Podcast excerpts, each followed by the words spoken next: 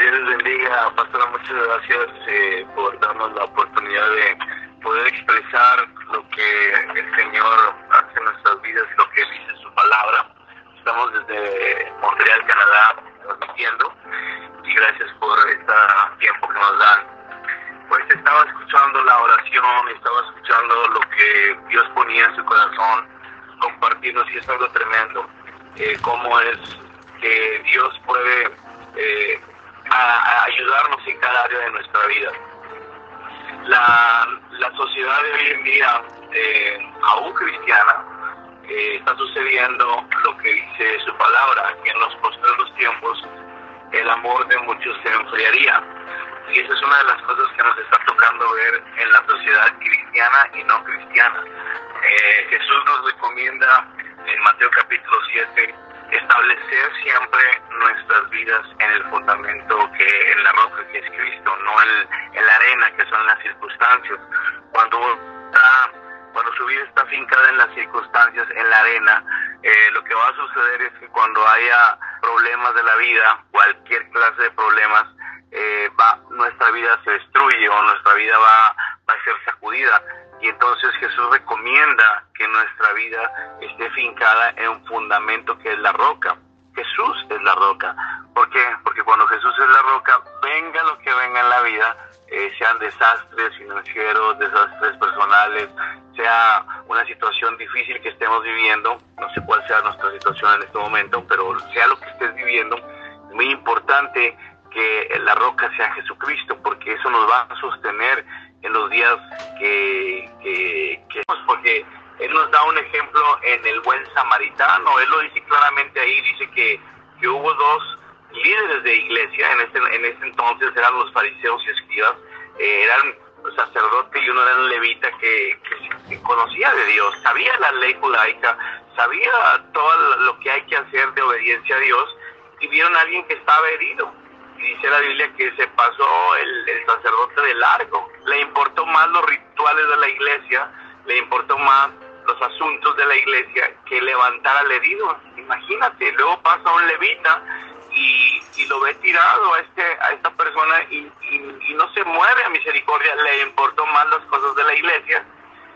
Entonces no me mal no está mal eh, estar pendiente de las cosas de la iglesia. El problema es cuando cuidamos más el celo por la casa de Dios que las cosas vivas de Dios.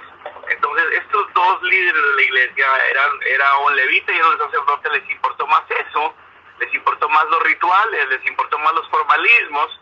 Y, y Jesús dice, pasó un samaritano, alguien que ni era judío, eh, era un asirio, era una revoltura de naciones. Entonces, esta persona samaritana, que no era un judío, lo que hace es se mueve a misericordia, ve al que está herido, lo, lo abraza, lo levanta, lo, sentir bien, lo expresa amor con acción. Entonces paga, él, él, digo, lo lleva en un burrito, lo lleva al lugar para que lo atiendan y todavía dice, si, si hay algo que hay que pagar, pues yo, yo lo pagaré. Entonces el buen samaritano lo que hizo es acciones de amor, acciones de misericordia.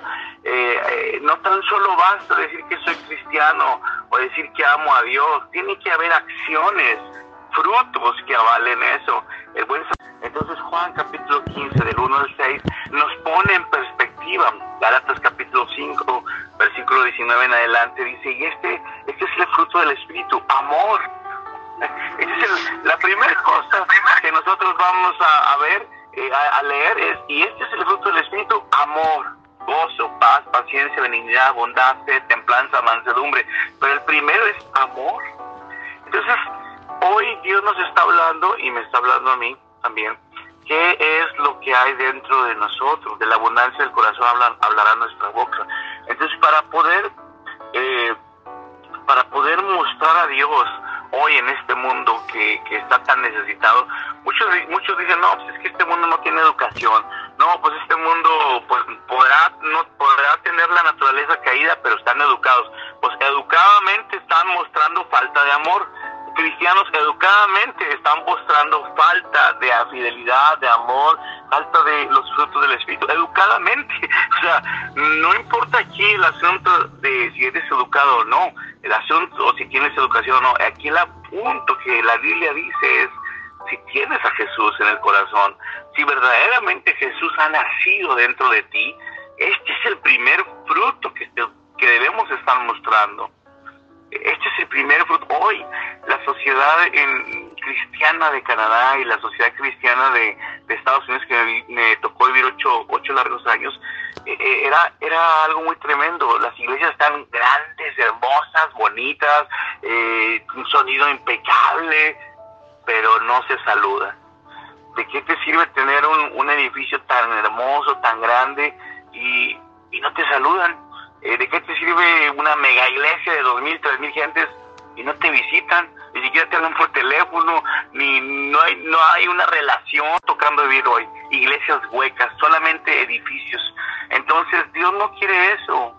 Ah, yo me acuerdo cuando me tocó eh, entrar a, al ministerio en 1992 en, en, comunidad cristiana. Era una iglesia que iba creciendo, ahí donde mi pastor es Richard Hayes, y era un tejabancito, era un tejabán que, que, que hacía mucho calor, la, la, el techo era de lámina, este, el sonido era hechizo, este, el equipo se apagaba y se prendía, tocaba la guitarra y se le reventaban las cuerdas de tan viejita que estaba, pero sabes qué, había amor eh, me traían una guitarra, hermano, ¿qué se le ofrece? Quiere un vaso de agua, este, no se preocupe y se va el sonido, este, había mucho calor, me traían agua cada rato y, y, a veces, eh, no, no estoy diciendo que ese deba ser un estándar de vida, pero no sé, no sé por qué a veces la opulencia hace que te vuelvas frío en una relación.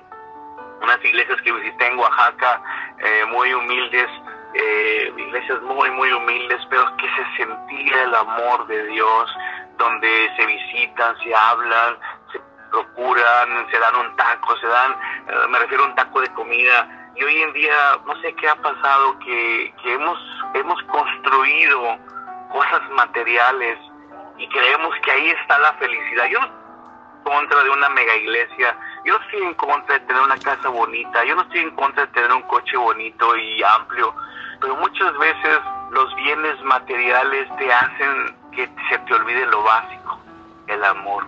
Jesús dijo, em, no tengas tu corazón en los bienes materiales, sino construye tu, tu vida en lo eterno. ¿Qué quiere decir esto? Que, que en el cielo pues no te vas a llevar la casa que tienes, no te vas a llevar el... Estoy en contra, vuelvo a insistir y lo dejo claro, no estoy en contra de los bienes materiales, no estoy en contra de que te vaya bien y que prosperes. Amén, gloria a Dios.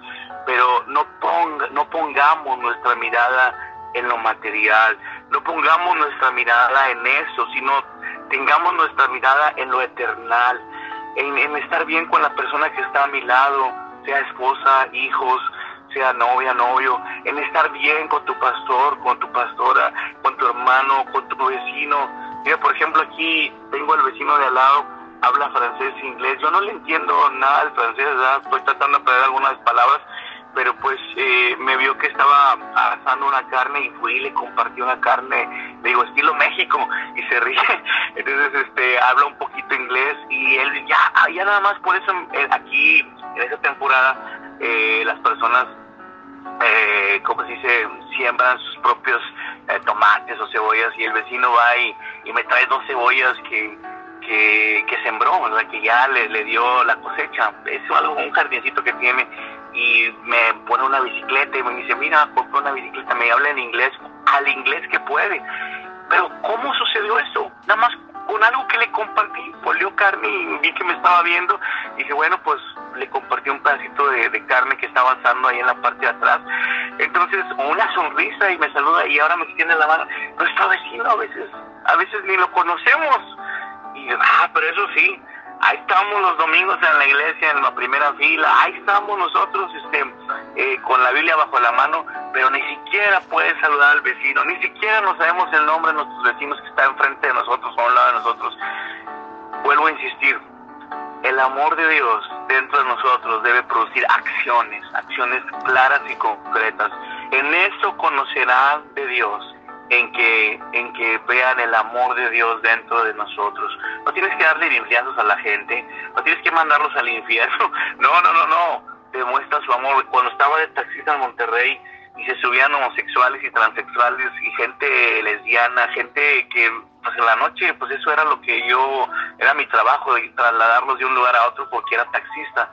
Y, y cuando yo llevaba a la gente a un lado, pues sí quisiera decirles que se van a ir al infierno y todo, pero, pero primero quería mostrarles el amor de Dios. Quería decirles que Dios les ama y que quiere cambiar ese estilo de vida y tenía que buscar las palabras para poder llegar a evangelizar. Que Dios nos ayude, hermanos, en esta temporada de nuestra vida que Dios nos ayude en esta época de nuestras vidas a poder ser la cara de Jesús hoy en la sociedad que tanto necesita ver a Jesús dentro de nosotros.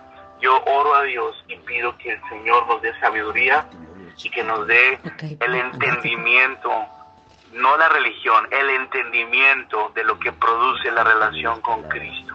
Un, una muestra de amor en todo lo que hagamos que sea todo para la honra y gloria de Dios, que en aquel día eh, el Señor nos diga, por cuanto lo hiciste por ellos, me lo hiciste a mí, por cuanto regalaste un taco, me lo hiciste a mí, por cuanto me visitaste, me lo hiciste a mí, por cuanto fuiste a visitar, me lo hiciste a mí, que en aquel día el Señor diga eso. Y no que diga, no, pues es que ahí estabas todos los días, bien puesto en la radio, pero bien mal de acciones. ¿Sí me explico? O sea, no quiero ser muy, muy fuerte en esto, pero que el Señor vea acciones de fe, acciones de amor. Dios los bendiga y bendigo su vida. Amén.